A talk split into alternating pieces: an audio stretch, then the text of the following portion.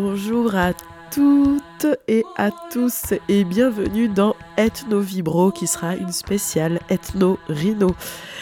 Ethno Vibro, l'effet social total, c'est la troisième émission de la saison. Nous partons chaque mois à la rencontre d'ethnologues, à la découverte de lieux traversés par la pratique de l'ethnologie, de l'anthropologie, de la sociologie, pour picorer quelques graines de ces disciplines, en apprécier leur délicate infusion dans les autres champs de recherche, dans la création artistique, dans l'action socioculturelle et dans la société tout entière. Ethno Vibro, l'effet social total. Radio Escapade.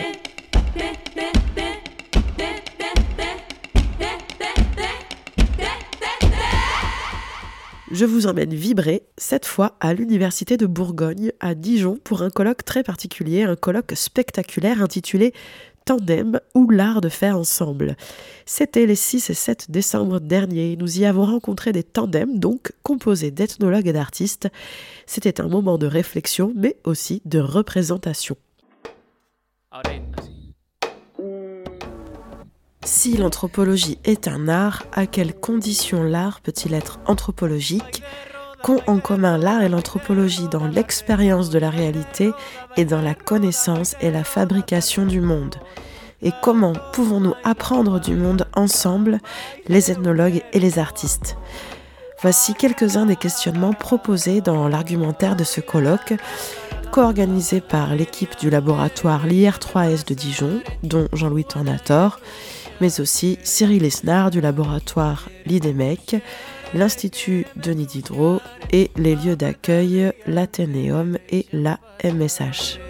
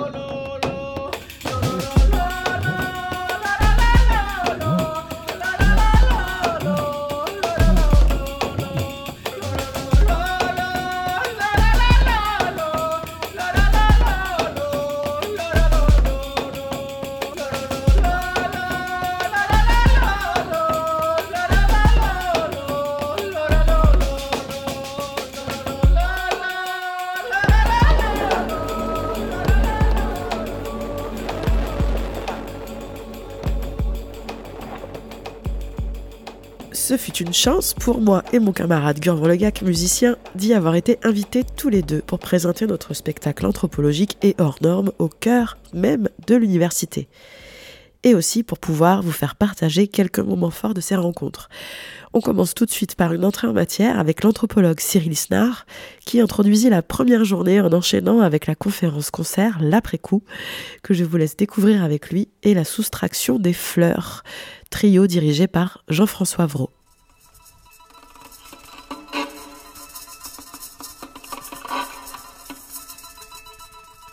Alors il y, a, plusieurs façons d'aborder ce pourquoi nous sommes réunis euh, aujourd'hui à Dijon pendant, pendant deux jours. Hein.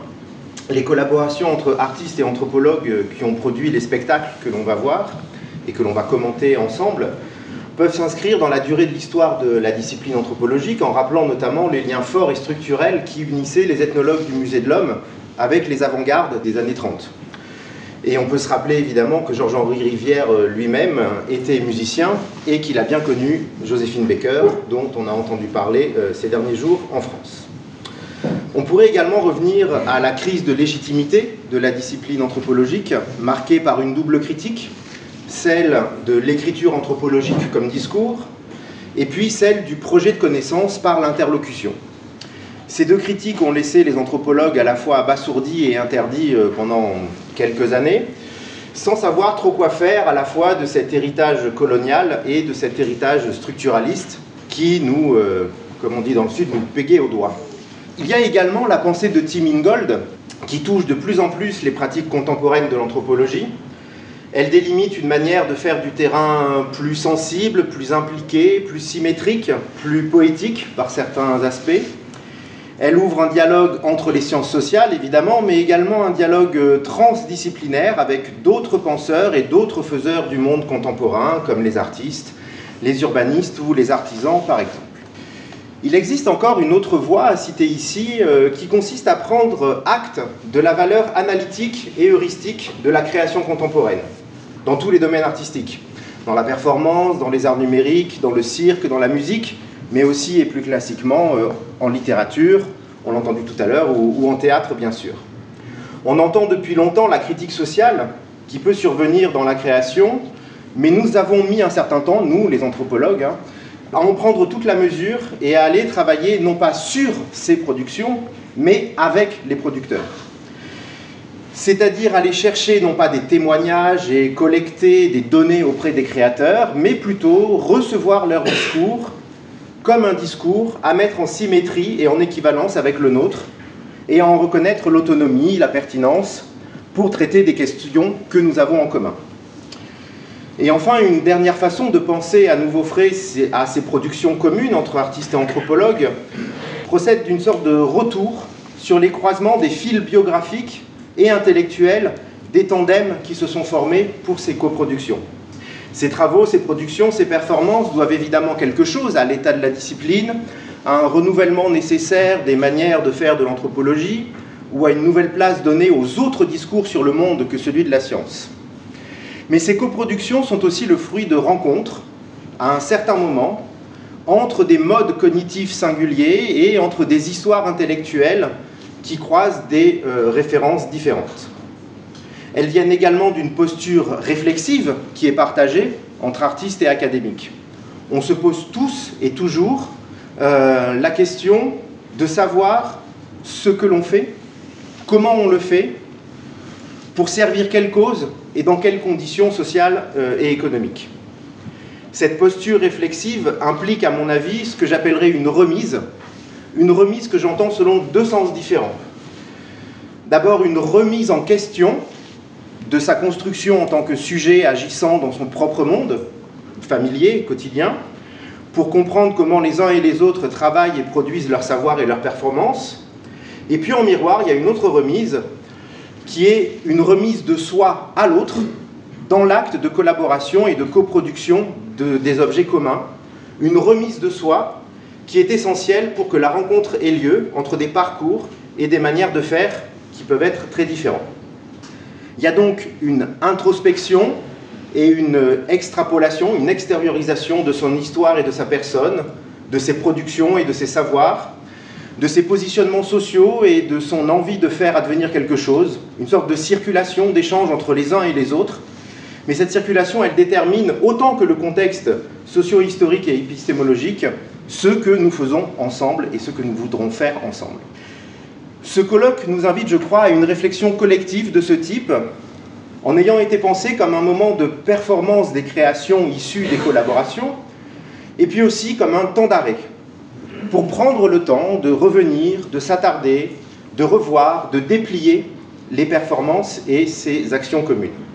On débutera ce matin avec l'après-coup, une conférence-concert sur la notion de patrimoine dans les sociétés contemporaines, qui est jouée par le trio La Soustraction des Fleurs, avec euh, Jean-François Fro au violon, Frédéric Aurier au violon, Sylvain Lemaître aux arbres, et par moi-même, anthropologue Ali Demek, et j'y jouerai mon propre rôle d'anthropologue. Pourquoi c'est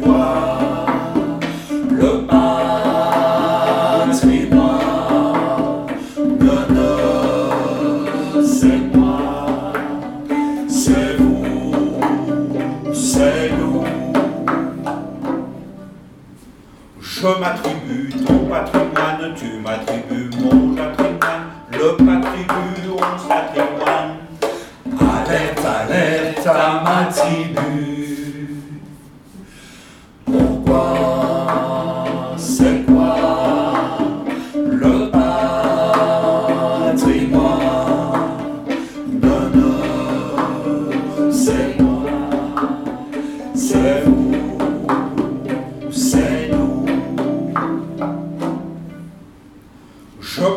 Patrimoine immatériel, tu patrimoine industriel, là l'héritage de mon papa.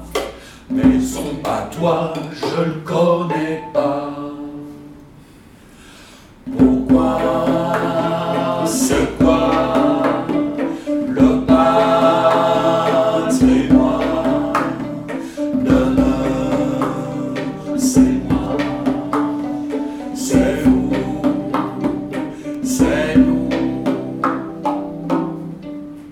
je suis avec Cyril Isnard. Enchanté.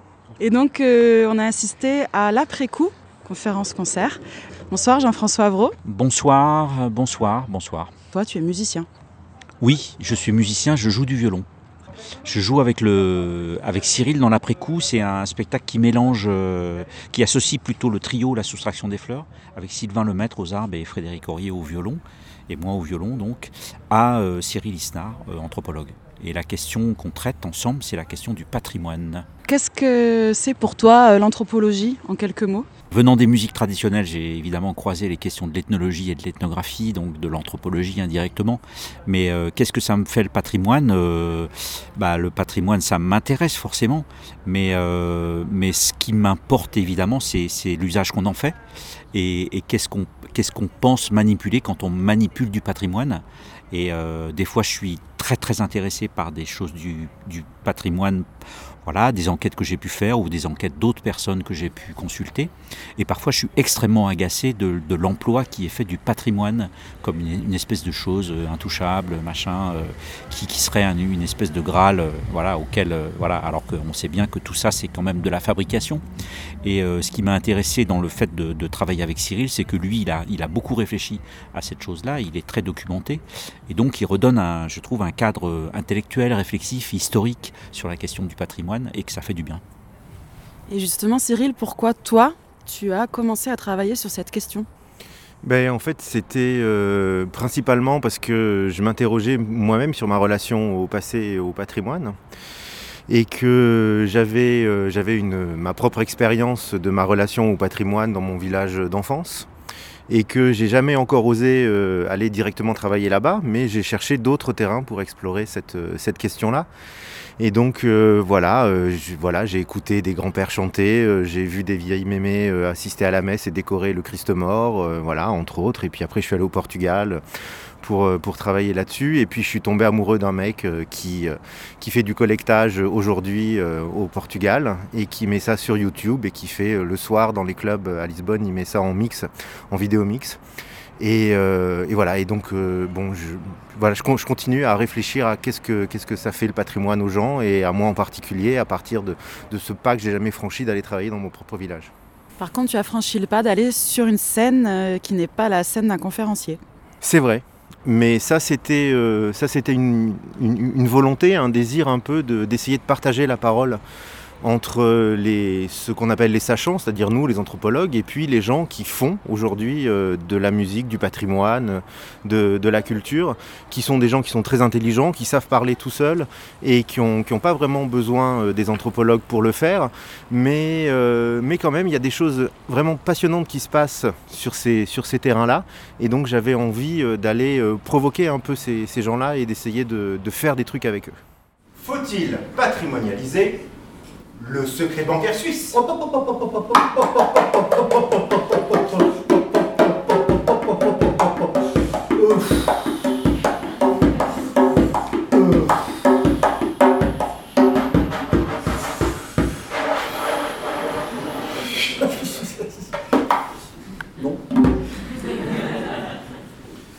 Faut-il patrimonialiser l'huile de palme dans le Nutella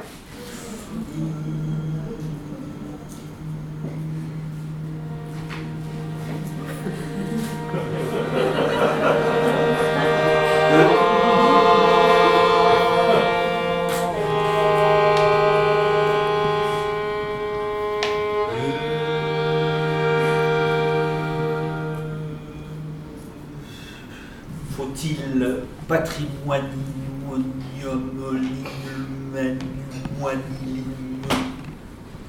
la lumière du marché aux poissons, du tréport, en hiver. Le son du marché de Vitry-sur-Seine, en été. La course landaise. Le bon goût. L'odeur des champs de lavande. Les fêtes de l'ours la dans le Haut-Val-Espire. Provençal. Les acquis sociaux. Les jeux bretons. La bourrée. La terre. Auvergnat. L'herbe. La rivière. La yole rouge à Martinique. L'écureuil en Alsace. Le biou d'Artois. Les paillasses de Cournon-Terral. La raflègue, la Les La musique spectrale. Le fric. Le fric, le l'huile de noix. Les fracs, le fric, les tocs, les les les maths, les mythes, le la maths, les mythes, les maths, les la maths, les maths, les maths, les les maths, les la maths, les maths, les les mottes, les les maths, les la maths, les les maths, les maths, les maths, les mythes, les maths, les maths, les mythes, la maths, les maths, les maths. Alors ce colloque, euh, pour vous Pour moi, c'était franchement émouvant. J'ai euh, j'ai beaucoup, j'ai beaucoup vibré, j'ai j'ai beaucoup... je ne sais sais pas comment dire ça, mais en fait, j'ai euh, l'impression d'avoir beaucoup partagé avec euh, les, autres projets qu'on a, qu'on a entendus. Et euh, franchement, j'ai été, euh, été vraiment très, très, très, très ému, très touché par le fait que, on, bah, enfin, simplement le, le- fait qu'on arrive à, se toucher les uns les autres, quoi. Ben, ça, ça formalise, euh, ça formalise, ça donne un, ça donne un cadre et ça donne une- ouais, une monstration de, quelque chose que qu'on défend tous depuis depuis longtemps. En tout cas, que moi, je, c'est-à-dire que je pense qu'effectivement que les, les savoirs, les savoirs doivent être euh, partagés et, euh, et que et que les familles esthétiques, intellectuelles euh, peut-être le temps est venu de, de- de- s'assagir un peu de cet esprit de famille qui a, beaucoup agité et qui nous a beaucoup conduit les uns les autres à avoir une forme de- d'esprit de, famille et d'esprit de, clan. Et je pense que la situation aujourd'hui est suffisamment grave pour qu'on arrête l'esprit de famille et qu'on travaille de façon plus collective. Alors peut-être en recréant une grande famille, j'en sais rien, ou une communauté, euh, que sais-je, je ne sais pas quel est le bon terme, mais en tout cas, moi je suis toujours euh, très content depuis, depuis, depuis très longtemps déjà, quand euh, je suis dans des endroits où ça croise des gens qui sont pas les mêmes. C'est quand qu'on peut voir votre spectacle? Alors on rejoue à Ambert euh, cet été, au mois de juillet. Euh, voilà, c'est- dans la programmation, euh, dans la programmation municipale. En fait, l'après-coup a cette, euh, comme c'est un format un peu particulier, qui associe de la musique et, et donc cette, euh, cette conférence de, enfin en, tout- en tout cas ces mots. J'hésite à employer le terme de conférence maintenant, mais ces mots de, de- de Cyril sur la question de- du patrimoine. En fait, on a eu la chance de jouer dans des contextes très différents de, de- de la journée du patrimoine classique euh, où on a joué plusieurs fois, jusqu'à des lieux de, plutôt de musique traditionnelle ou des lieux de, de sciences humaines comme ici à, à Dijon. Jean-François Avreau et Cyril Isnard, bon retour. Merci. Merci à toi. Ciao.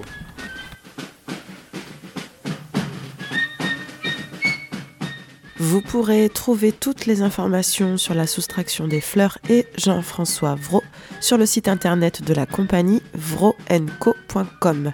Quant à l'anthropologue Cyril Isnard, vous pourrez trouver sa bibliographie sur le site de l'IDEMEC, l'Institut d'ethnologie méditerranéenne européenne et comparative. Il a dernièrement co-dirigé avec Alessandro Testa le dernier numéro de la revue Ethnologia Europea sur la tradition et il intervient également dans le cadre du séminaire singulier au pluriel, notamment au MUSEM, Musée des civilisations de l'Europe et de la Méditerranée à Marseille.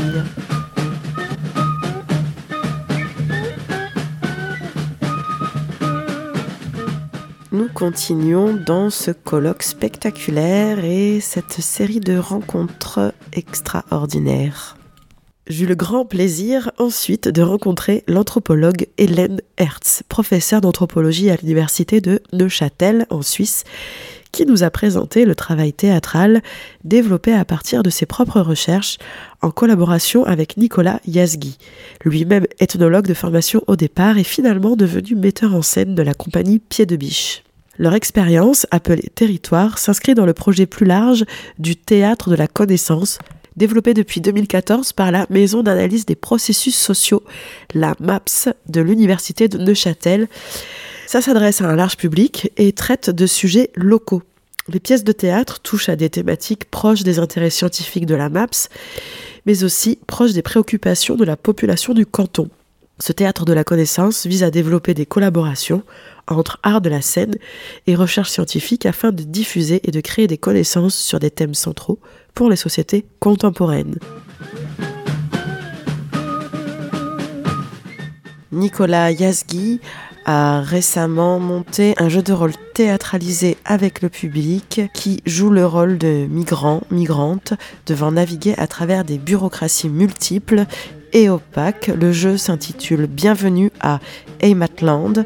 Vous pourrez trouver toutes les informations sur le site du Théâtre de la Connaissance, unin.ch, théâtre-connaissance, sur donc le site de l'Université de Neuchâtel.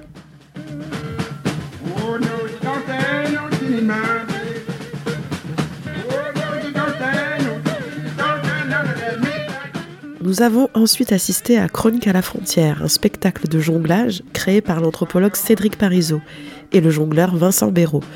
Ces deux-là ont fait tous les deux leurs études d'anthropologie à Nanterre. Le premier est devenu chercheur au CNRS et le second directeur de la Maison des Jonglages à la Courneuve. Vous entendrez un petit bout du spectacle avec la voix de Vincent Béraud suivi de l'interview que nous a gentiment livré Cédric Parizeau.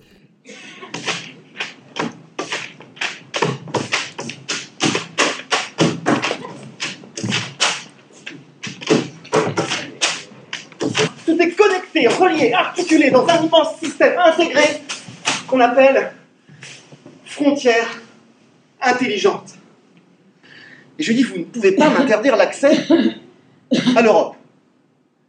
Et là, je vois, là, je vois dans la tête du grec qu'il se passe quelque chose. Et il me dit comme ça, je vais téléphoner, je reviens. Donc là, nous sommes à l'Athénéum et euh, nous venons de voir Chronique à la frontière, un spectacle avec Cédric Parizeau, anthropologue, et Vincent Béraud, jongleur. Euh, Cédric, euh, donc tu es anthropologue, est-ce que tu confirmes? Oui, je suis anthropologue au CNRS, à l'Institut de recherche et d'études sur les mondes arabes et musulmans. Et je travaille sur Israël-Palestine depuis 27 ans, sur les mobilités, sur les frontières. Et puis progressivement, depuis 2010, j'ai étendu un peu mon rayon d'action ou d'intérêt. Et donc je travaille sur les mutations des frontières euh, au XXIe siècle et sur les mutations des espaces euh, dans nos sociétés contemporaines. Tu travailles avec euh, Vincent qui est jongleur. Qu'est-ce qui s'est passé dans votre rencontre? Fin 2015, j'étais avec un collectif qui s'appelle l'Anti-Atlas des frontières et qui travaille sur les mutations des frontières au XXIe siècle et qui associe des artistes, des chercheurs, des experts. Alors il y a des douaniers, des militaires, des gens qu'on a fait venir de Thalès, etc. Et l'idée, c'était d'amener des gens qui n'ont pas du tout les mêmes approches, non pas pour développer une approche complémentaire, ça, ça nous intéresse pas beaucoup. Ce qui nous intéressait, c'était de croiser différentes approches ou différents modes d'intervention dans le monde, et en les articulant d'une manière ou d'une autre, d'essayer de développer des formes inédites euh, de travail autour des mutations des frontières au XXIe siècle. Quand Vincent m'a contacté, c'était parce que moi je travaillais là-dessus. Lui avait envie de. Il était revenu à la recherche un peu, avec de, mais du côté de la géopolitique, pas vraiment de l'anthropologie. Et il voulait travailler sur les frontières des aéroports. On a échangé pas mal de choses, euh, des articles, du travail, on a discuté. Et puis, euh, il est parti sur une pièce qui s'appelle Entre, montée par Vincent et la compagnie Les Singuliers, euh, qu'on a sorti en 2017, parce que j'ai participé euh, moi aussi à l'écriture, euh, un peu à la création de cette pièce, mais de manière assez marginale quand même par rapport aux autres travaux qu'on a fait ensemble. Donc on l'a produite, en- on l'a sortie en 2017 à Arles, mais entre-temps, ce qu'on a fait, c'est que comme Vincent cherchait quelque chose et que moi j'avais moi je testais, j'expérimentais pas mal de choses déjà avec des artistes autour du jeu vidéo, du net art et compagnie. J'ai dit à Vincent bah tiens en 2016, printemps 2016, on a une expo euh, colloque euh, de l'anti-atlas des frontières à Bruxelles entre l'Université libre de Bruxelles, euh, l'Organisation mondiale des douanes et l'école d'architecture de Bruxelles.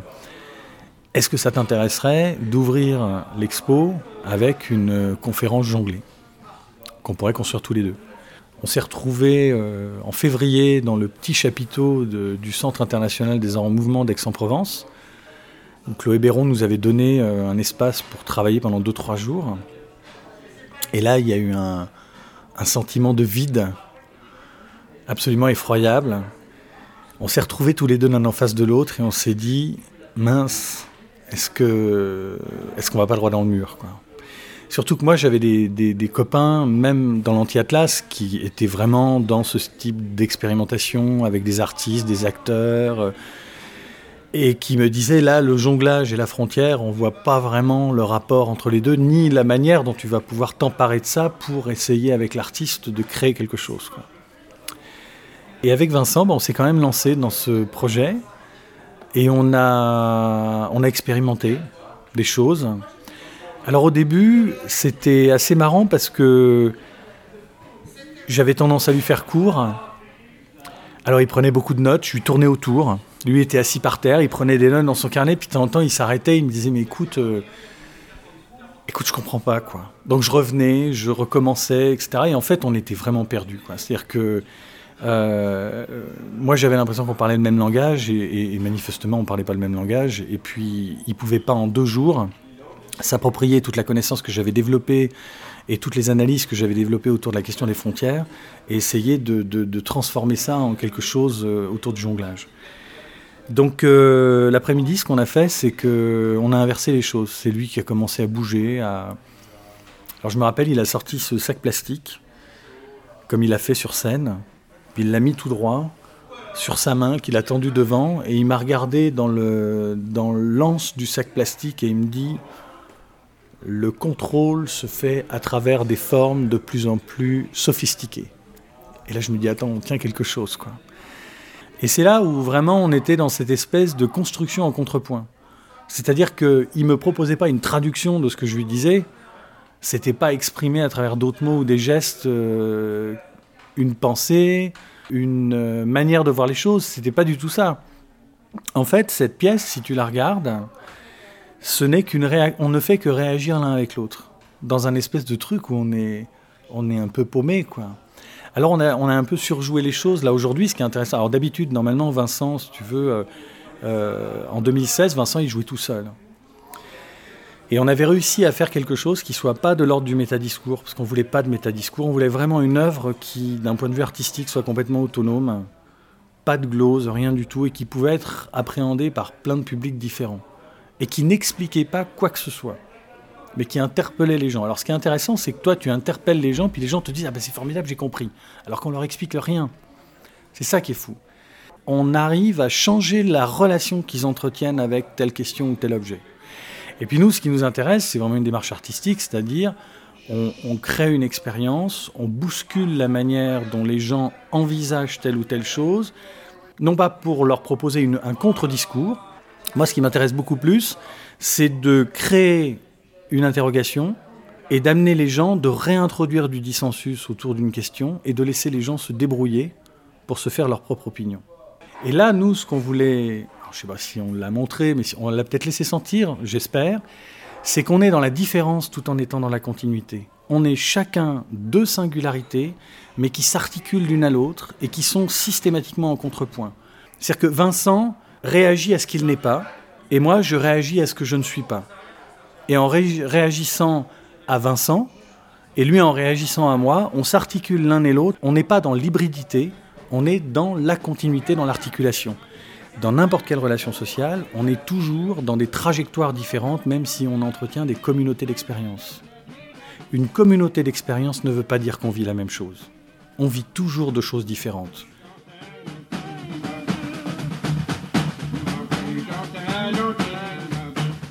Pourrez retrouver toutes les activités euh, artistiques de Cédric Parizeau sur le site internet de l'Anti-Atlas, www.antiatlas.net. Au cœur de ce colloque spectaculaire, nous avons été conviés au spectacle L'Occident désorienté, création du tandem Jean-Louis Tornator et Perrine Alranc.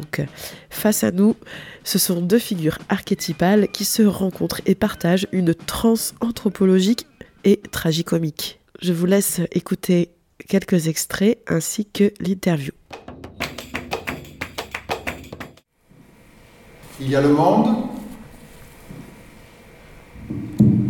et il y a la mondialisation. On serait tenté de penser que l'on peut inférer le monde de la mondialisation, ce qui reviendrait à dire que le monde, c'est la mondialisation. Moi, je suis venu vous dire que c'est en fait le contraire. C'est la mondialisation qui est à inférer du monde. Mais vous allez me rétorquer, oui, mais ça change quoi? Rien. Et vous aurez raison. Si vous raisonnez selon les paramètres du monde actuel, tout, si avec moi, vous considérez qu'il faut changer de paramètres et, donc de logiciel, et en d'autres termes, qu'il faut travailler à inventer un nouveau monde. Bref, tout. Cela veut dire que la mondialisation est encore à faire et le monde avec. Et même, la mondialisation, c'est le monde. Si vous n'avez pas compris ça, vous n'avez rien compris. Bonsoir. Alors, tout d'abord, je tiens bien sûr à remercier les organisateurs qui m'ont fait la joie de m'inviter à ce colloque un petit peu extravagant. Mais rentrons dans le vif du sujet. Il y a le monde et il y a la mondialisation. si vous n'avez pas compris ça, vous n'avez rien compris. Vous avez compris? Eh bien, en fait, c'est le contraire. Eh oui, je vais pas vous faire un cours d'économie quand même. Allez, les gars, il faut changer les disques durs. Hein? Faut aller cul par-dessus tête, sans dessus-dessous. Bon, vous n'avez pas très bien compris. Mesdames, messieurs, nous sommes en crise. oui, oui, oui, c'est, nous sommes pleins de parasites. Ça grouille, ça nous envahit, ça sent le roussi, on vient bientôt bouffer les pissenlits par la racine, on va se noyer sous les cocotiers, bref, en conclusion, je dirais, on a des colons dans la tête. Donc je suis avec Perrine Rank, comédienne, et Jean-Louis Tornator, anthropologue, vous confirmez? Oui, c'est bien ça. Oui, je confirme. Qu'est-ce que c'est euh, l'Occident désorienté? C'est quoi cette rencontre? C'est quoi cette euh, création commune? Bah, C'est l'idée que il faut rêver que, que l'Occident puisse se frotter à d'autres réalités et que le fait qu'il se frotte à d'autres réalités ait pour effet de le désorienter. C'est-à-dire de le mettre sans peu, sans dessous-dessous. Euh, Cul par-dessus tête. Voilà, de le renverser. Que c'est une façon de de se mettre euh, nous-mêmes en, de faire un pas de côté, de se mettre aussi dans, dans une interrogation, euh, nous-mêmes dans une sorte de tremblement, dans, dans, quelque chose qui nous, oui, qui nous a nous-mêmes d'abord désorientés, pour parler de justement d'un besoin de décentrement et, d'aller vers un ailleurs, je pense.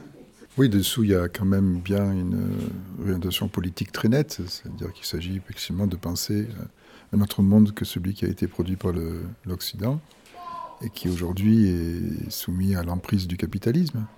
L'Occident désorienté, c'est peut-être un Occident qui se cherche hors du capitalisme et hors du colonialisme, bien évidemment, donc qui réfléchit au pouvoir de description qu'a entraîné le capitalisme et le colonialisme et qui essaye de voir comment... Euh, quel monde on peut inventer qui ne soit précisément pas basé sur euh, l'acceptation de ce monde-là, qui soit sur le refus de ce, monde. Euh. Et donc les solutions, elles sont en nous et autour de nous. Donc elles sont euh, et, elles sont aussi en allant peut-être voir ce qui se passe ailleurs, en essayant de comprendre les formes de connaissances et les pratiques qui existent ailleurs que dans l'Occident. comment l'Occident peut se faire contaminer quelque sorte? C'est ça, une sorte de contamination qui serait positive. Mais alors, moi, ce que j'ai vu, c'est l'interdépendance la, entre euh, l'anthropologie et carnaval aussi. Qu'est-ce que tu en penses, Perrine, de ça? Oui, je pense que moi, je suis arrivée là, forcément, carnaval étant une forme de, vocabulaire qui, à mon sens, euh, parle de cette question-là, justement, et qui permet euh, un tâtonnement, de, une recherche, quoi, de, de, ce, de ce qui nous, nous permettrait justement d'aller à, la rencontre d'un ailleurs, d'une forme de lutte. Je pense que carnaval est pour, pour moi qui le vis euh, une forme de lutte et de, pouvoir le mêler à, cette proposition de, désorientation. Ça me semblait évident de le faire aussi avec cet alphabet de carnaval qui, qui donne qui me donne en tous les cas à moi aussi dans mon travail de comédienne qui me donne des clés mais pas que dans mon travail de comédienne dans ma position aussi euh, d'humaine là en tous les cas d'être hybride de clown quoi de, en tous les cas c'est comme ça que je le traduis Euh, Salut toi Oh. Euh, C'est quoi ton pitch nous? En quoi? Ton pitch nous En quoi? Oh, mais il s'est pas lavé les oreilles, Lucie, aujourd'hui. Ton, ton petit nom Jean-Louis. Ah. Eh ben, moi, c'est Lauretta. Salut, Jean-Louis. Bonjour Loretta. Hé, Hey, dis, on pourrait faire une petite expérience tous les deux, non? Oui. Tu m'inviterais pas dans ton bureau par hasard? Si Loretta, viens, Ah. viens, viens t'asseoir. C'est bien. Attends, je vais prendre ma balayette aussi. Le rôle d'anthropologue que tu joues sur cette scène, c'est un peu toi, mais pas que. Et euh, qu'est-ce que ça fait de rencontrer euh, ben, Laurette, Lauretta, le, le clown de Perrine, à cet anthropologue? Ah ben, ça, le, ça le bouscule, bien évidemment. Et en même temps, ça, ça lui permet de se focaliser sur ce qui importe. Puisque cet anthropologue, il découvre que le moment de la rencontre, c'est plus que ce qu'on a pu en dire. Il, a déjà pris conscience, avant de rencontrer Laurette, euh, que c'est une forme de transe c'est-à-dire euh, un moment d'amplification de, la conscience, comme on, peut le dire, où euh, finalement le- on perd le sens de l'importance. Ça, c'est très important. Perdre le sens. Ça veut dire qu'il n'y a pas de hiérarchisation dans le savoir. Donc ça, c'était bien. Et donc ce moment où l'anthropologue est en sorte de... Dans le moment de la rencontre, il est en instabilité la plus totale. Il n'est pas allé jusqu'au bout de ça. Alors, il y a des textes, qui, des travaux qui le disent, en particulier euh, Viveros de Castro, des gens du tournant ontologique, euh, qui essayent de comprendre comment on peut aller jusqu'au bout de cette proposition. En tout cas, moi, c'est comme ça que je le dis, parce qu'ils ils le disent d'une autre manière. Aller jusqu'au bout de la proposition, c'est véritablement faire euh, maintenir euh, en état de suspension ce moment de transe et euh, apprendre de ce moment-là. Et Laurette, c'est un personnage qui lui permet d'apprendre. C'est ce, précisément le moment dans le moment de la suspension, le lieu de, le lieu de l'apprentissage, et de son apprentissage qui est en fait euh, apprendre à apprendre, c'est ça qui est important. C'est-à-dire qu'il semble que finalement, c'est plus que apprendre des autres, c'est apprendre à apprendre avec les autres. Et donc Laurette est ce personnage-là qui lui permet d'apprendre à apprendre. Dans cette création, il y a la transe et il y a aussi le rituel. Il y a aussi des moments très forts euh, où on, sent aussi euh, euh, Laurette qui est marquée par bah, ton travail, Perrine, de, de rituel, de recréer des moments magiques, on va dire, et nécessaires. C'était pas évident, c'est venu de manière intuitive en fait, je pense, à partir de l'écriture de, de Jean-Louis aussi, où c'était pour moi vraiment l'enjeu, c'était de se dire ok, on parle de tout ça, euh, mais com- comment est-ce qu'on va le faire vivre En fait, est-ce que c'est possible de le faire vivre là comme ça sur une scène de théâtre et, euh, jusqu'où on peut aller avec ça? Et euh, Laurette, elle a euh, cette inconscience aussi de se dire que tout est possible. Et c'est venu assez, de manière assez évidente quand on a travaillé ensemble les cinq derniers jours là, qu'il fallait apporter de la matière, quoi. Qu'il fallait que sur la scène, il se joue aussi euh, le rapport bah, au sens, à, ce qu'on touche, à ce qu'on ressent, au rituel donc, à comment est-ce que euh, on peut se rouler, euh, on peut se rouler, se salir, se goûter, sentir, se toucher. Et je me suis dit, bah, faut y aller, en fait. Faut porter tout ça, il faut voir ce que ça nous fait. Qu'est-ce que ça nous fait vraiment Ok, on trace un cercle et on parle de tout ça et on va au-delà de la question de l'authenticité. Et en fait, il n'y avait pas la question de l'authenticité, c'est on le fait, quoi. On le trace et, et je crois que ça a pris du sens, en fait, de le faire pour nous, sans même se poser vraiment la question de ce que ça faisait aux autres. Mais nous, on se disait, ben non, euh, on trace ce cercle, mais quand on va y rentrer, euh, on, on fait pas n'importe quoi, quoi. On y rentre vraiment. Et donc oui, c'était notre forme de, rituel. Oui, d'ailleurs, j'ajoute juste que le, en fait, c'est ce qu'apporte Perrine, euh, c'est très important parce qu'avec euh, Loretta, c'est que littéralement, elle, porte le texte. Elle le porte et elle le chamboule aussi. Enfin, elle lui permet véritablement d'exister. Et donc, peut-être elle lui offre la possibilité aussi d'avoir une deuxième vie, une vie différente dans l'espace, dans le centre, centre du cercle. Ça, c'est pour la suite.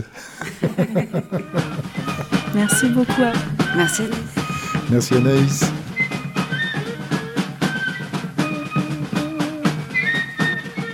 En 2022, Jean-Louis Tornator euh, présentera son nouveau livre Pas de transition sans trans, essai d'écologie des savoirs aux éditions Dehors. Pour info, vous pouvez également réécouter en podcast le long entretien que nous avions réalisé l'année dernière avec Perrine Alranc sur le théâtre, l'éducation populaire, le carnaval et la notion de sauvage.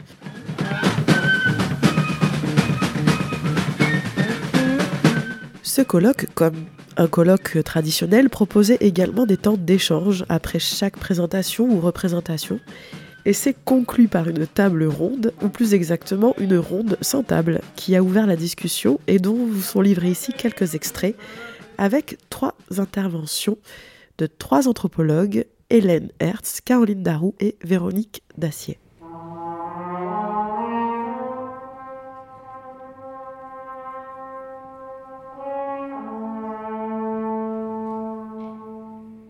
Moi, je retiens euh, cette idée des contraintes euh, qui permet la créativité, de se donner des nouvelles contraintes.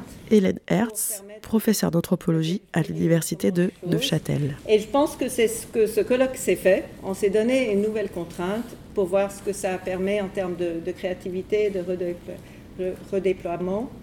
On peut lister peut-être euh, deux ou trois, mais euh, je ne pense pas être exhaustif du tout, mais c'est on essaie de dépasser un certain logocentrisme sans abandonner le verbe, parce qu'on parle tous et on parle bien et on reparle de différentes manières. Je trouvais ça extrêmement fertile.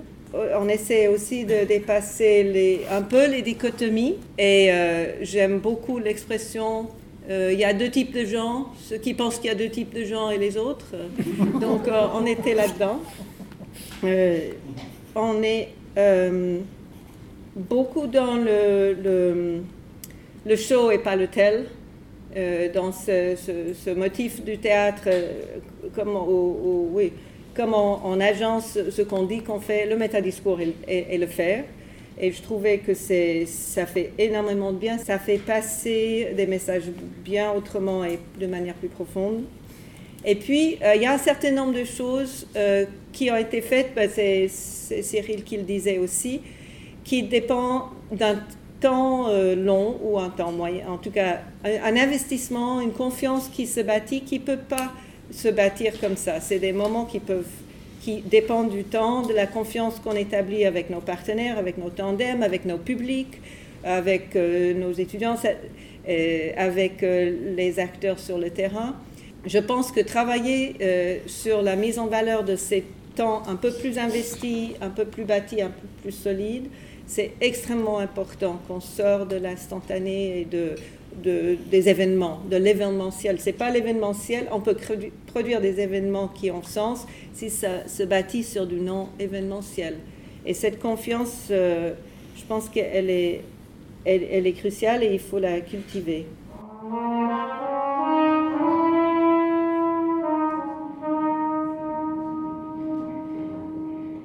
Donc moi, je parle d'un point de vue qui est particulier.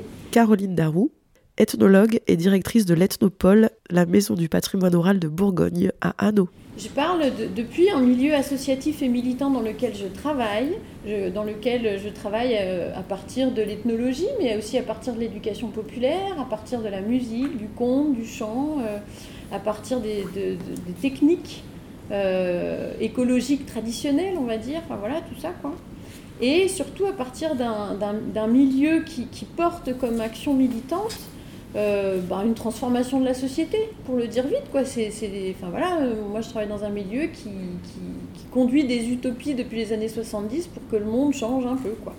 Donc bah, forcément, quand euh, je viens à un colloque comme ça pendant deux jours qui propose de décaler des choses, qui proposent, euh, ou, des, ou des, des, chercheurs qui habituellement regardent, même en participant, proposent de tout à coup faire, devenir acteur de quelque chose, euh, bah, je me dis, euh, c'est cet aspect-là qui va m'intéresser.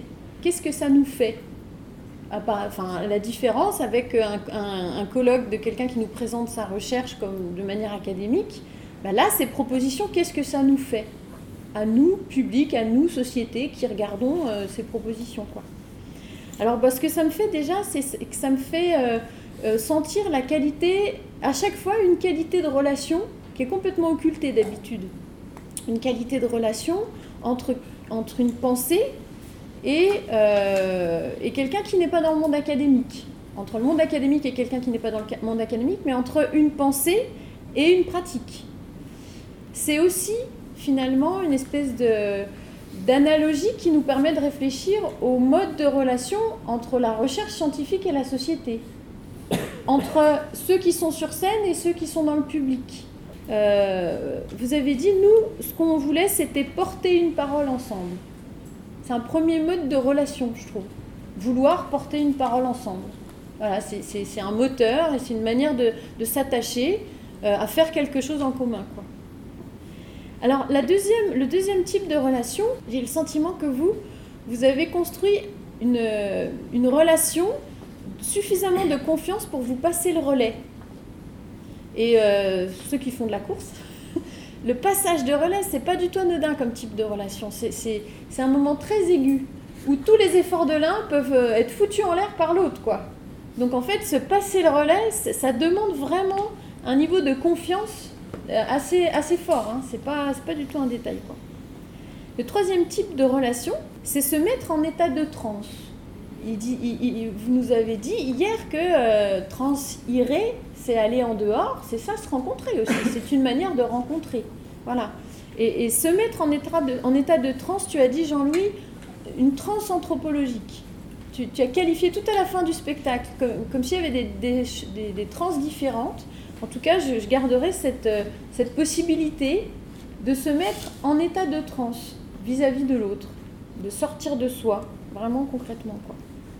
Et puis, euh, la dernière proposition, euh, c'est cette relation d'espèce compagne, qui est cette relation, effectivement, qu'écrit Donna Haraway dans son livre qui s'intitule comme ça, et où elle prend l'exemple, effectivement, de la relation qu'elle entretient avec sa chienne, qui est euh, très liée au toucher et, à, ce qui, euh, à ce qui nous touche au-delà de notre peau. En fait, c'est quelque chose qui, on en parlait ce matin, qui résonne. Il y a une espèce de, rapport, de résonance, pas de toucher, mais de résonance entre les gens qui est, qui est, euh, voilà, qui, qui, est un autre mode de relation. Je voudrais reprendre la deuxième phrase de la présentation du colloque au regard de, ce que, de, ces types de relations-là, parce que du coup, c'est ce qui va m'intéresser justement, moi, de mon point de vue. Quoi.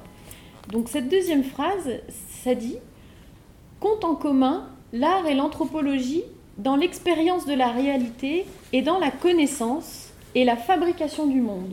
l'art et l'anthropologie produisent dans vos propositions quelque chose par rapport à la manière de connaître le monde et aussi à la manière de le fabriquer.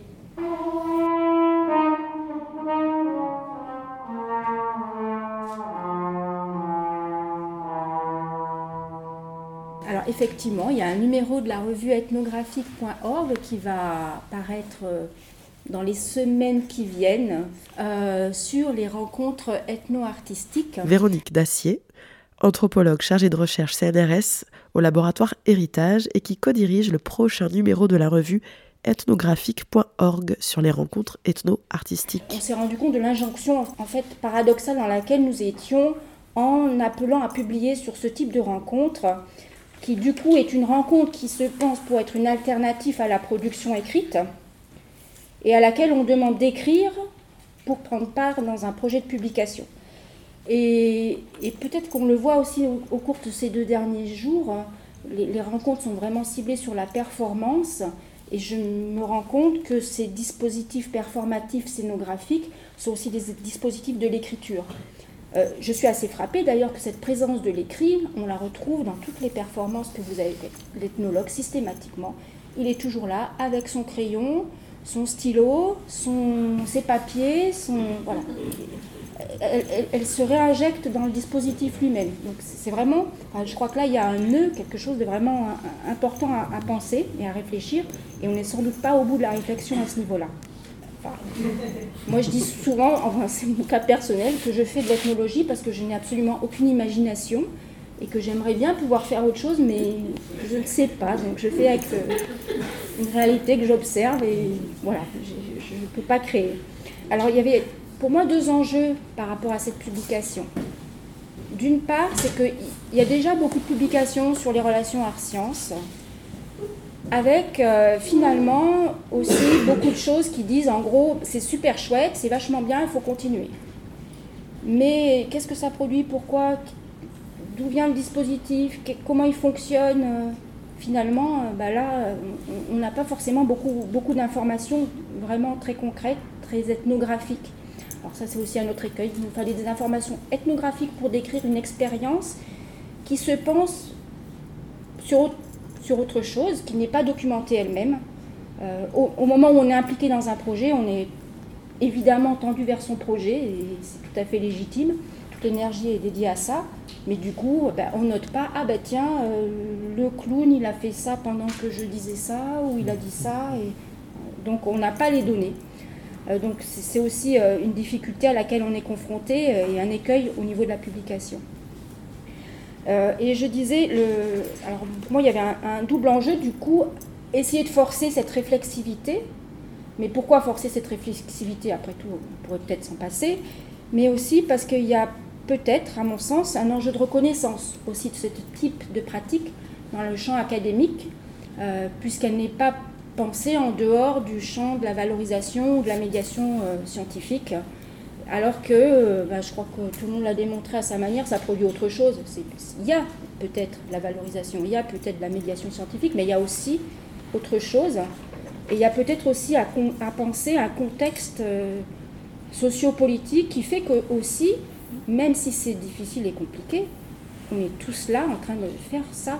et qu'est-ce qui fait que finalement on se rend compte Parce que on peut parler de la vie individuelle, c'est plaisant, on a du plaisir à se rencontrer, à discuter, euh, on fait des choses, c'est très sympa, euh, d'accord, mais on arrive à le faire, on arrive à avoir des bribes de financement pour pouvoir faire certaines choses, euh, parce que pour nous, anthropologues, il y a un intérêt à travailler avec des artistes, mais il est réciproque. Les artistes aussi ont visiblement intérêt aussi à, alors je prends le terme d'intérêt qui n'est pas très joli, mais euh, voilà, une appétence à travailler ensemble.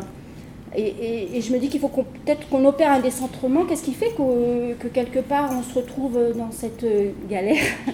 Je pense qu'il y a un contexte politique aussi à penser.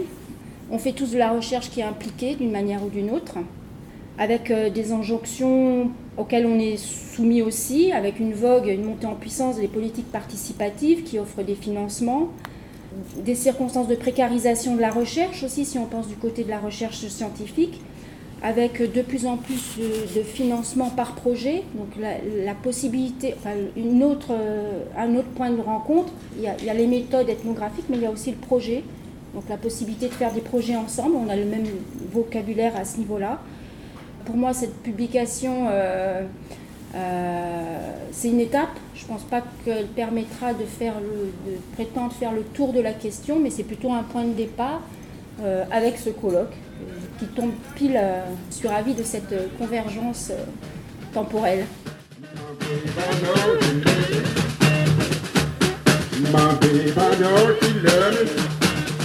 Ce petit compte-rendu non exhaustif du colloque spectaculaire de Dijon se termine ici.